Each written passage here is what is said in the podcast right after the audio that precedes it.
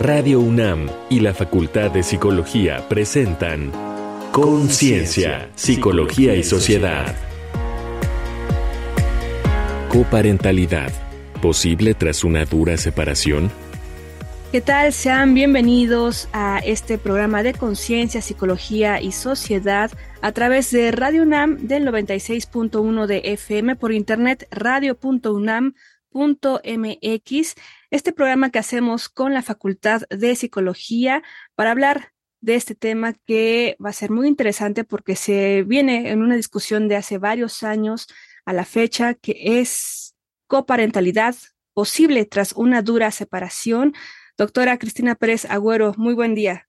Hola Frida, buenos días. Muchas gracias por compartir con nosotros, con la Facultad de Psicología y con la audiencia este espacio, como dices, en este tema tan interesante que vamos a tratar el día de hoy. Así es, y queremos escucharles. Tenemos un correo de voz, es 55 56 23 32 81 para que nos puedan dar sus comentarios, sugerencias y también particularmente que nos puedan abonar a esta discusión sobre este tema, conociendo también incluso sus propios testimonios o para compartir información acerca del tema, también darles algunas referencias, por ejemplo, de lo que aquí mencionaremos. También queremos invitarles a que nos escuchen en el podcast que es radiopodcast.unam.mx. Yo soy Frida Saldívar e iniciamos. Como un número creciente de parejas en nuestra sociedad lo viene comprobando, el amor no es para siempre, pero los hijos e hijas sí. A menudo, sentimientos de dolor, rabia y resentimiento permean los procesos de divorcio y separación, y rara vez hay acuerdo en la asignación de culpas. Es claro, sin embargo, que sin tener ninguna culpa, hijas e hijos son quienes más tienen que perder, los estudios señalan que de las parejas que se separan, 58% tienen dos hijos o hijas y 20% tienen tres o cuatro. En su mayoría son menores de edad. En esos casos, por lo general, la custodia se otorga a la madre y esto muchas veces complica u obstaculiza que haya un sano vínculo paterno-filial. La separación con un padre no es buena para el desarrollo de niñas y niños, pero se ha visto que los efectos más nocivos se dan cuando experimentan el conflicto continuado entre sus padres. La custodia compartida es una opción legal que puede ayudar a resolver conflictos parentales. Su objetivo es la coparentalidad, ser padres sin ser pareja tras la separación o el divorcio. Ambos progenitores conservan el derecho de atender a los hijos en la proporción que asigne la autoridad judicial en forma regulada, asignada o impuesta. En años recientes, cuando bajo este esquema los padres no son capaces de llegar a acuerdos y persiste un alto nivel de conflicto, se ha abierto la posibilidad de recurrir a la figura de la coordinación de parentalidad, con el objetivo central de proteger a los menores de edad. La o el coordinador de parentalidad contribuye a la resolución de conflictos y a dar paso a un plan funcional de coparentalidad. Surgida en los Estados Unidos en la década de 1990, esta figura ha cobrado fuerza en España y actualmente el Estado de México es pionero en su utilización en nuestro país. Entonces, ¿hay una crisis de la pareja y la familia en nuestro tiempo? Ante rupturas complicadas, ¿es posible llegar a acuerdos saludables para hijos e hijas? ¿Y cómo puede ayudar una o un coordinador de parentalidad? Para responder estas y más preguntas nos acompaña Nuria Vázquez Orellana, licenciada y doctora en psicología por la Universidad Rovira y Virgili de Tarragona, Cataluña, donde también es docente, además de licenciada en criminología por la Universidad de Barcelona. En formación permanente en temas de psicología jurídica y forense, fue acreditada como experta en psicología forense por el Colegio Oficial de Psicología de Cataluña y se especializa en mediación, terapia familiar y coordinación de parentalidad. Bienvenida, doctora. Buenos días, encantada de estar aquí con todos ustedes. Bienvenida, doctora Nuria, y yo les invito a que escuchemos también la voz de otra experta en estos temas, la doctora Olga Lidia Sanabria Telles, directora de los Centros de Convivencia Familiar del Poder Judicial del Estado de México, para abrir un poco el tema y de ahí también retomarlo a cómo se está viviendo pues en todo México, ¿no? Otra voz especializada comenta. Olga Nidia Sanabria Telles. Soy la coordinadora de los Centros de Convivencia Familiar del Poder Judicial del Estado de México. Actualmente tenemos una figura que es el coordinador de parentalidad. Su función es el apoyo a los órganos jurisdiccionales en conflictos que puedan estar elevados o pueden ser altos y por lo tanto el coordinador lo que va a hacer es apoyar a las familias para que puedan trabajar sobre la temática que les está causando este conflicto. Para que estos conflictos sean tan altos, tienen que haber pasado ya un proceso judicial muy desgastante y tienen que estar en ellos involucrados niñas, niños y adolescentes. Entonces el coordinador trabajará con toda la familia con la finalidad de apoyarlos en esta constancia. Un coordinador tiene la función de ser un acompañante para trabajar los conflictos emocionales que se están viviendo, para trabajar todos aquellos aspectos que pueden estar afectando todo el desarrollo psicoemocional que esté teniendo esta familia. Es un apoyo que se trabaja junto con un juez, una jueza, pero también con los abogados y con otros especialistas que puedan involucrarse porque es un trabajo integral y podamos obtener en ellos la mejor resolución. Las altas conflictividades que hoy se dan en materia familiar pues son un tema que deben de ser pues muy preocupantes para los estados y el Poder Judicial del Estado de México lo que ha hecho es implementar esta figura para auxiliar al juez y para beneficiar a las familias que están viviendo esta situación en su separación y que les está costando trabajo tratar de llegar a buenos acuerdos, permitir la convivencia y se ha vuelto algo continuo que no han podido detener. Esto es en general de cómo funciona la figura. Nos apoyamos por expertos, que no solamente es el coordinador, si requerimos un apoyo médico, si requerimos un apoyo psicológico adicional. Aunado de ello, los centros de convivencia familiar son una figura adicional porque están apoyando con talleres psicoeducativos, campañas, conferencias, programa de vinculación e integración familiar y un programa de justicia terapéutica familiar. Entonces trabajamos en un complemento y en una forma de integralidad. Los centros de convivencia familiar tenemos una página en www.pjdomex.com.mx. Ahí tenemos un micrositio que nos direcciona a los centros de convivencia familiar. Acabamos de escuchar a la doctora Olga, quien nos dio una referencia de cómo es el trabajo que se realiza en el Poder Judicial del Estado de México en este tema que hoy estamos abordando, particularmente coparentalidad posible tras una dura separación.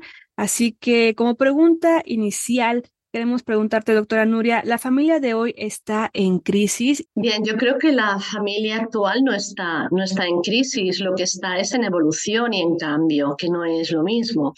Creo que no está en crisis porque las relaciones personales, las relaciones por filiación, la convivencia, después del cese de la convivencia, Creo que es un valor que culturalmente tenemos. Conozco un poco la realidad de México, obviamente no tanto como la realidad española, pero creo que compartimos ese deseo social de, cuidar de nuestros niños, niñas y adolescentes y de facilitarles una vida llena de afecto, de vínculos que les ayude a crecer como los mejores adultos posibles. Creo que es deseo de todo padre y madre que sus hijos puedan alcanzar eso. Interesante esto que comentas, Nuria, de que la familia no está en crisis específicamente, sino en una evolución. Platicaba con una paciente que se quejaba de estos, todavía que si el día del padre, el día de la mamá, y cómo puede llegar a poner en jaque a muchas familias que ya hay dos mamás, hay dos papás, o solo hay uno de ellos, ¿no? Por ejemplo. Entonces, sí es muy interesante esto de llamar y pues es una familia en evolución y culturalmente ya no responde quizás a, los modelos socialmente establecidos anteriormente. Pero retomando igual lo que nos decía la doctora Olga, ¿cómo llegar a acuerdos saludables para los niños, las niñas, adolescentes, ¿no? Que están en estas familias después de una ruptura que a veces no es lo más saludable posible, ¿no? Claro, Evidentemente el proceso de, ruptura, de separación, cuando unos progenitores dejan de, convivir, dejan de querer tener una vida en común, siempre, como bien decíais en la introducción, se genera dolor, se genera tristeza, se genera enfado. Creo que lo importante es empezar antes de que sea necesaria la figura de la coordinación de parentalidad es importante hacer pedagogía social, que las personas entiendan que, bueno, somos compañeros de viaje, somos pareja durante un tiempo mientras somos felices, mientras tenemos objetivos comunes y que podemos dejar de ser compañeros de viaje. Pero como bien decíais, cuando han nacido hijos en el seno de esa, de esa relación, lo que hay que ayudarles es a entender que, vale, ya está, no me sirvió como pareja, no, no, no es el mejor hombre, la mejor mujer con la que quiera yo compartir el resto de mis vidas, pero es el único padre, la única madre que tiene este niño o esta niña. Aunque sean dos chicas o dos chicos los que sean padres, siguen siendo el único otro papá otra mamá que tienen estos niños. Creo que uno de los problemas principales que nos encontramos es precisamente esa función o ese, pensamiento más que función, ese pensamiento de asignar culpas, ¿no? ¿Quién es el responsable, ¿no? ¿Quién dañó lo nuestro? ¿Quién es el culpable? Hay que hacer mucha pedagogía para que las personas asuman que hay momentos en la vida en los que unos caminan juntos y otras veces que te separas.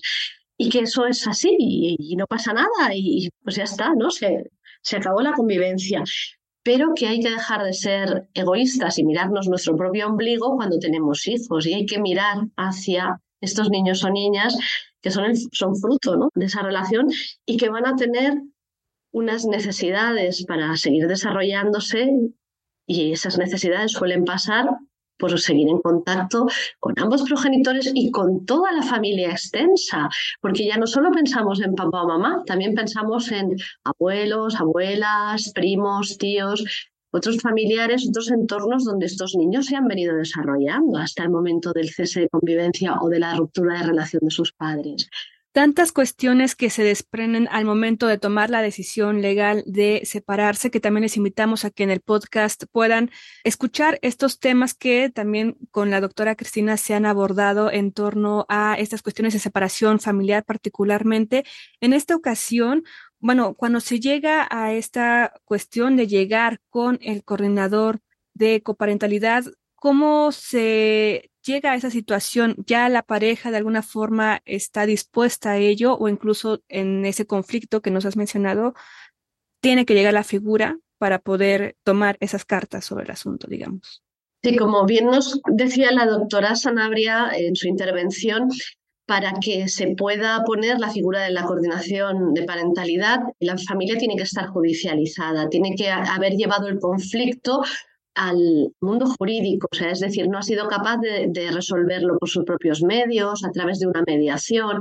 Por lo tanto, han judicializado la toma de decisiones, han colocado en el o la juez la decisión de cómo van a organizar y cómo van a vivir la vida de toda la familia o de todos los miembros de la familia durante los siguientes años hasta que estos niños o niñas lleguen a los 18 años o a los 20 o los 21 si siguen estudiando. A veces las relaciones se deben perpetuar hasta los 20 y pico, ¿no? Lo cual, para llegar a que esta figura intervenga con la familia, es normalmente desde el juzgado, cuando se ha visto que ni mediación ni otras medidas alternativas han funcionado o han tenido un buen efecto, cuando se les debe obligar por protección de esos hijos o hijas que están viviendo en ese conflicto perpetuo y continuo. Y una desgracia justo, ¿no? Que tenga que ser una de las últimas alternativas para trabajar con una familia. ¿Por qué cuando la pareja parental decide separarse o divorciarse, ¿no? ¿Por qué las medidas que se establecen desde el principio no son eficaces? O sea, eso, eso es una interrogante que a mí me sigue pues estando ahí presente, ¿no? Habiendo tantas cosas por hacer, por resolver, incluso desde que la pareja decide unirse. Yo tenía, tuve una compañera en la maestría que decía que para casarse deberían expedirse licencias no solo para el matrimonio, sino para poder tener hijos, ¿no? Si en esta viabilidad de cuando ya te separas, te establecen la aptitud para la guardia y custodia y a los que adoptan les hace uno un estudio para ver si son viables para adopción, nosotros que queremos ser padres o quisimos ser padres, ¿por qué nadie nos evaluó para ver si teníamos ciertas competencias, ¿no? Entonces, llama mucho esto de la psicoeducación, de la presencia de la psicología en este tipo de intervenciones. Y ahí quiero hacerte una pregunta, Nuria, a propósito del congreso que hace no mucho se llevó a cabo en Chile, en donde además, bueno, ya hay una asociación iberoamericana de coordinación de parentalidad derivada de todos estos trabajos Mucho se ha debatido respecto al perfil del coordinador de parentalidad. ¿no? Tú cuéntanos, ¿quién puede ser coordinador de parentalidad y por qué en el trabajo colegiado pensaríamos que quizás los psicólogos, las psicólogas son los más apropiados para este trabajo? Pero cuéntanos un poco cómo va por ahí. Bueno, en principio, cuando se creó la figura en Estados Unidos, desde la AFCC, que es la Asociación norteamericana, se establecieron ya como unos criterios base y en el fondo tener ya algo articulado o estructurado va muy bien porque simplemente hay que leerlo y ver si se adapta a la realidad de nuestros países. Nosotros en España introdujimos estos criterios y ahí nos venían explicando es que estaban realizando la coordinación de parentalidad profesionales tanto de la salud mental como de la mediación y la gestión de conflictos con formación especializada ¿no? en, coordinación de parentalidad y con formación especializada en otros temas como eran infancia y adolescencia, terapia de familia, violencias, ¿no? protección de violencias, tanto intrafamiliar como de género. Y en principio esa es la, idea que nos parece válido a todos y que estamos introduciendo y trasladando ¿no? a otros países. Evidentemente, un, abogado, abogada, mediador, mediadora que tenga formación en infancia, en desarrollo evolutivo de los niños, en, en otros conceptos ¿no? más aplicados al comportamiento humano, a los afectos, a cómo se gestiona ¿no? toda esa emocionalidad, puede ser un buen, un buen perfil, no, no hay duda. ¿no? También es importante que la persona que lo ejerza tenga unas cualidades, unas características personales muy similares a las que se pide a un mediador, con lo cual sería válida personas que provengan ¿no? tanto del derecho mediación como de la psicología educación social, trabajo social, psicopedagogía, con formaciones especializadas. Es cierto que en España, al introducirse la figura prioritariamente en Cataluña y a través del Colegio Oficial de Psicología, los perfiles mayoritarios o psicólogos, psicólogos que tenemos, pues un poco el perfil que habéis descrito que tengo yo, que tenemos formación en mediación, en terapia familiar y que conocemos el contexto judicial, porque también somos psicólogos forenses. ¿no? Cada magistrado, cada juez, cuando realiza su sentencia aquí en España, cuando hace la resolución, pues normalmente puede decidir si lo, si lo envía, digamos, pues al centro de mediación o si lo envía al colegio profesional. En este sentido, todavía no está, no está regulado. ¿no? El perfil más idóneo, desde mi modesta opinión, por supuesto, es, de profesional de la psicología, porque tenemos más conocimiento quizás o más experiencia en, toda esta gestión emocional, que sin tener que hacer terapia, porque no vamos a hacer terapia, necesitamos conocer pues todas esas cosillas que se mueven por ahí por el interior de las personas en conflicto. Interesante. Ya estamos por finalizar esta emisión, pero quisiera también preguntarte de forma muy puntual, las personas que están involucradas, los padres, de alguna forma, ¿cómo es cuando se les asigna o se da este coordinador? ¿Se va, como tú mencionabas, al centro, ese a domicilio, se juntan ambas partes? ¿Cómo funciona eso para quienes están por entrar a ese proceso, digamos? Bueno, va, a depender bastante de la situación de cada, de cada familia. Si hay una sospecha de, por ejemplo, de violencia, normalmente ya no se ponen juntos a los, a los papás y a, las, y a las mamás, ¿no? Se realizan las entrevistas por separado hasta poder pues, estar seguros de que no hay ningún tipo de, de riesgo, ¿no? Pero va a depender un poco de la situación, cómo se realice. Pero en principio la coordinación de parentalidad se puede realizar desde los centros como los ECOFAM mexicanos o los puntos de, encuentro o los centros especializados que tenemos aquí en, en España, y a veces también se puede desplazar el coordinador de parentalidad a las recogidas a los colegios, a las vivencias pues fuera, ¿no? en, una plaza, en un lugar lúdico. Va a depender de, cada caso, de cada circunstancia. ¿no? Hay una cierta flexibilidad dentro de un, de un marco para poder desarrollarlo. Lo importante siempre va a ser que la figura lo que va es a buscar el bienestar de, estos niños o niñas y va a ayudar a los padres que muchas veces están como deslumbrados por el conflicto, ¿no? Se han quedado ahí enganchados a la pelea con el otro, al ganar, al quedar por encima, al demostrar que, es el bueno, que tiene la razón, es ayudarles a, visualizar a sus hijos, a volver a enfocarse sobre los niños y las niñas y que dejen de mirar al otro y, y que eso no es una competición, que ambos tienen un mismo objetivo, ¿no? que es tirar adelante con la crianza de, sus hijos. Y eso sobre todo es el principal papel, la principal función. Entonces, doctora Nuria, cuéntenos para claridad de la audiencia y nosotros mismos, él o la coordinadora de parentalidad toma las decisiones o asesora a la familia, asesora al juez. ¿Cuáles son las funciones específicas de un coordinador de parentalidad? Bueno, realmente el coordinador de parentalidad no toma las decisiones, sino que acompaña a las familias en, la toma de decisiones. Es decir, les ayuda a comunicar mejor, les, les enseña habilidades para negociar mejor con el objetivo de que sean los propios progenitores los que puedan tomar las decisiones en beneficio de, sus hijos. Sí que en algunas ocasiones sí que puede, si no hay forma de, de, que consigan consensuar un acuerdo, sí que puede hacer recomendaciones hacia el tribunal para que las decisiones las tome la autoridad, la autoridad judicial, pero no tomaría decisiones como tal. Doctora, si nos pudiera dar alguna referencia o centro, liga a la cual podamos también tener más información, ¿no? Acudir allá para este trabajo que han estado haciendo. Bueno, por ahora la asociación se acaba de recién crear y no tenemos página web todavía, pero se han producido muchos documentos y mucha información que pronto esperamos poder compartir con todos. De todas formas, me consta que en México tienen una excelente asociación que ha hecho formación en la que participado y eh, la doctora Cristina Pérez Agüero nos podrá informar mejor. Para mayor información sobre coordinación de parentalidad y expertos que manejen esta forma de intervención, yo les recomiendo dirigirse a la Asociación Nacional de Psicología Jurídica, quienes tienen el primer diplomado de formación de expertos que incluso participaron como docentes tanto la doctora Nuria Vázquez como la doctora Asunción Tejedor. Pues ahí les darán informes de acuerdo a su estado, al especialista más cercano.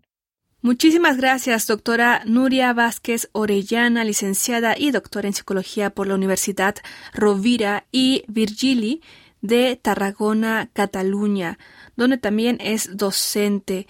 Gracias por estar aquí en el espacio. Muchas gracias a ustedes, un placer.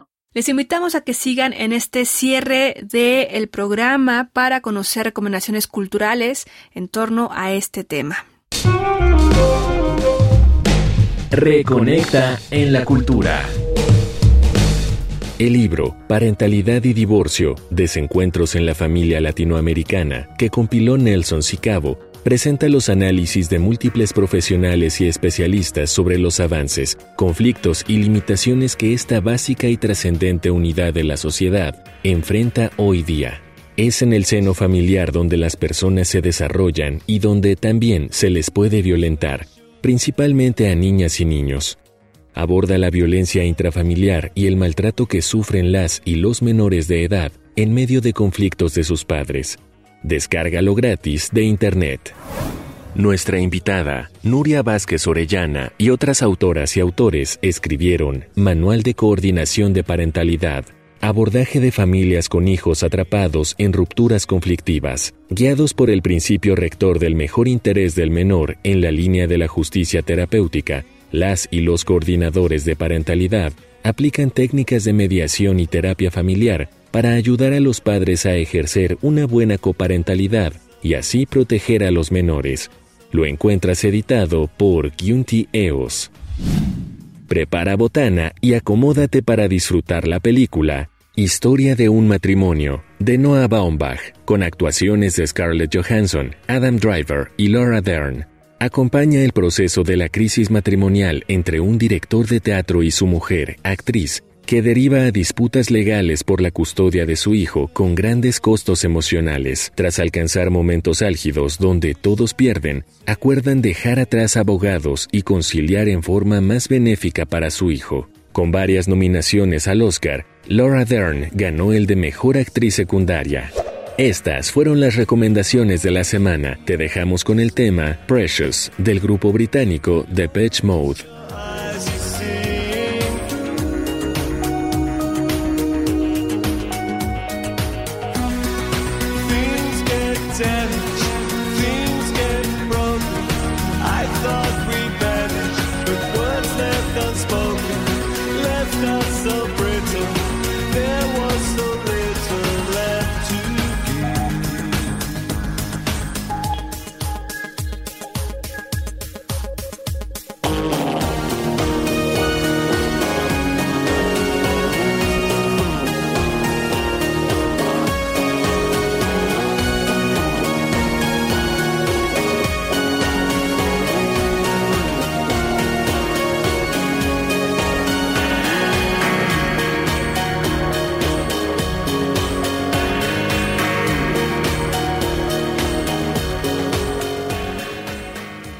Estamos despidiendo este espacio. Doctora Cristina, por favor, si nos puedes dar tus planteamientos finales en torno a este tema de coparentalidad. ¿Es posible tras una dura separación?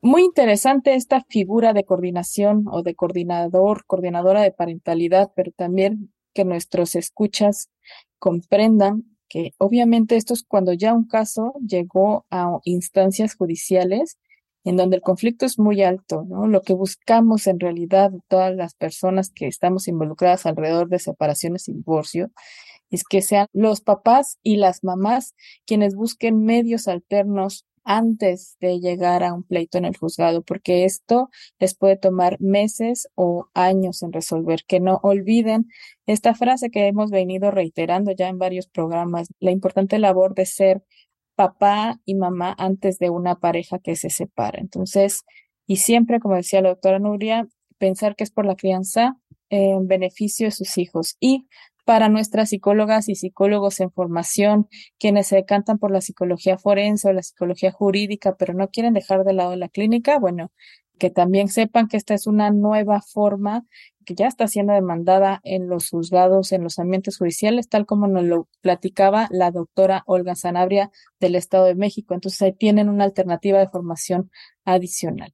Muchas gracias, Frida. Un placer compartir este espacio de comunicación y de expresión contigo. Muchísimas gracias, doctora Cristina Pérez Agüero. Gracias a todo el equipo. Es un gusto, como siempre, encontrarnos en estas frecuencias en 96.1 de FM, por internet en radio.unam.mx.